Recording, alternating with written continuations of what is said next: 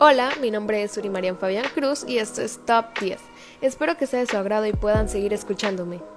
El día de hoy hablaremos sobre los sucesos que marcaron el 2020 y una breve opinión de su servidora.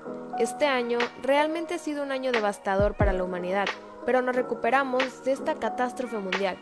Espero sea de su agrado y sin más que agregar, comenzamos. 2020 ha sido un año histórico, creyendo que nos sorprendería con nuevos cambios, cuando en realidad este año ha sido fatal en todos los aspectos, pero no solo por el COVID-19, sino por lo demás que desencadenó antes y después. Comenzamos con el 3 de enero, cuando todos creían que podía ser la Tercera Guerra Mundial. Estados Unidos se encargaba del general iraní Qasem Soleimani por orden de Trump, sin embargo, la cosa finalmente se quedó en el intercambio de bombardeos. El 5 de enero, la OMS alerta al mundo del surgimiento de un nuevo coronavirus en la ciudad china de Wuhan. Mientras que por otro lado, el 8 de enero serán devastadores los incendios que asolaron Australia hasta mayo y acabarán con 10 millones de hectáreas quemadas. ¿Ustedes pueden creerlo? Pero regresando al tema del COVID, el 11 de enero se registra en Wuhan el primer muerto por COVID-19.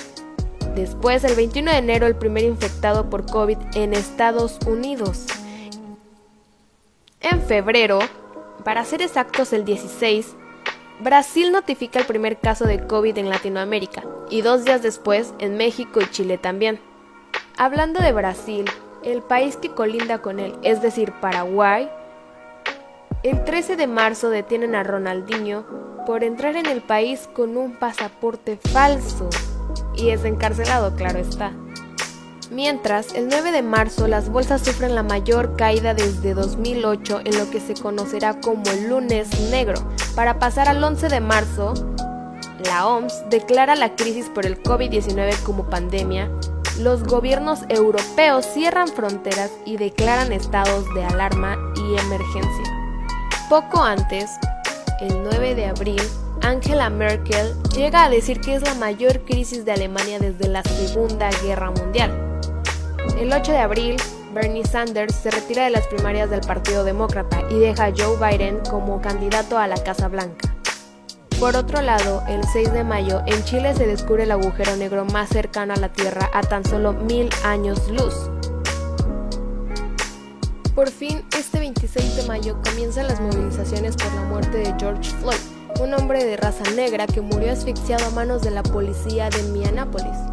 El 15 de julio ocurrió un hecho gravísimo que para muchos pasó desapercibido, y es que soldados indios y chinos se aliaron a palos y literalmente, y al menos 20 soldados indios y más de 40 chinos mueren siendo hasta la mayor escalada a lo largo de la frontera chino-india en cinco décadas. No sé si recuerden, pero el 4 de agosto el mundo se enteraba por videos de Twitter e Instagram de una gran explosión en el puerto de Beirut que destrozó la ciudad y causó al menos 220 muertos y 7.000 heridos.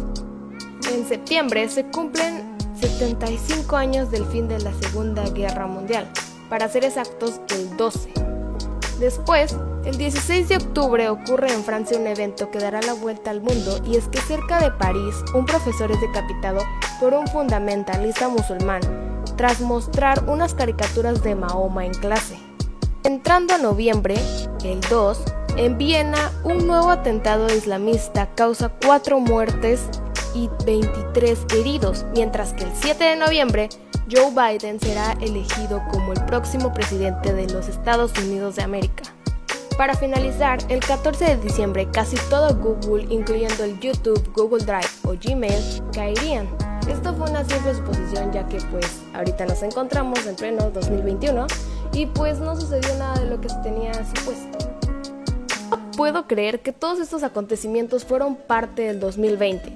Fue un año triste, agotador, problemático, entre muchas otras cosas más pero espero que este 2021 pueda desaparecer por fin el COVID-19 para estar con nuestros seres queridos, ya que esta situación ha tenido tanto impacto que se han presentado varios casos de ataques de ansiedad, ira, depresión, estrés y muchas otras cosas que afectan la salud mental.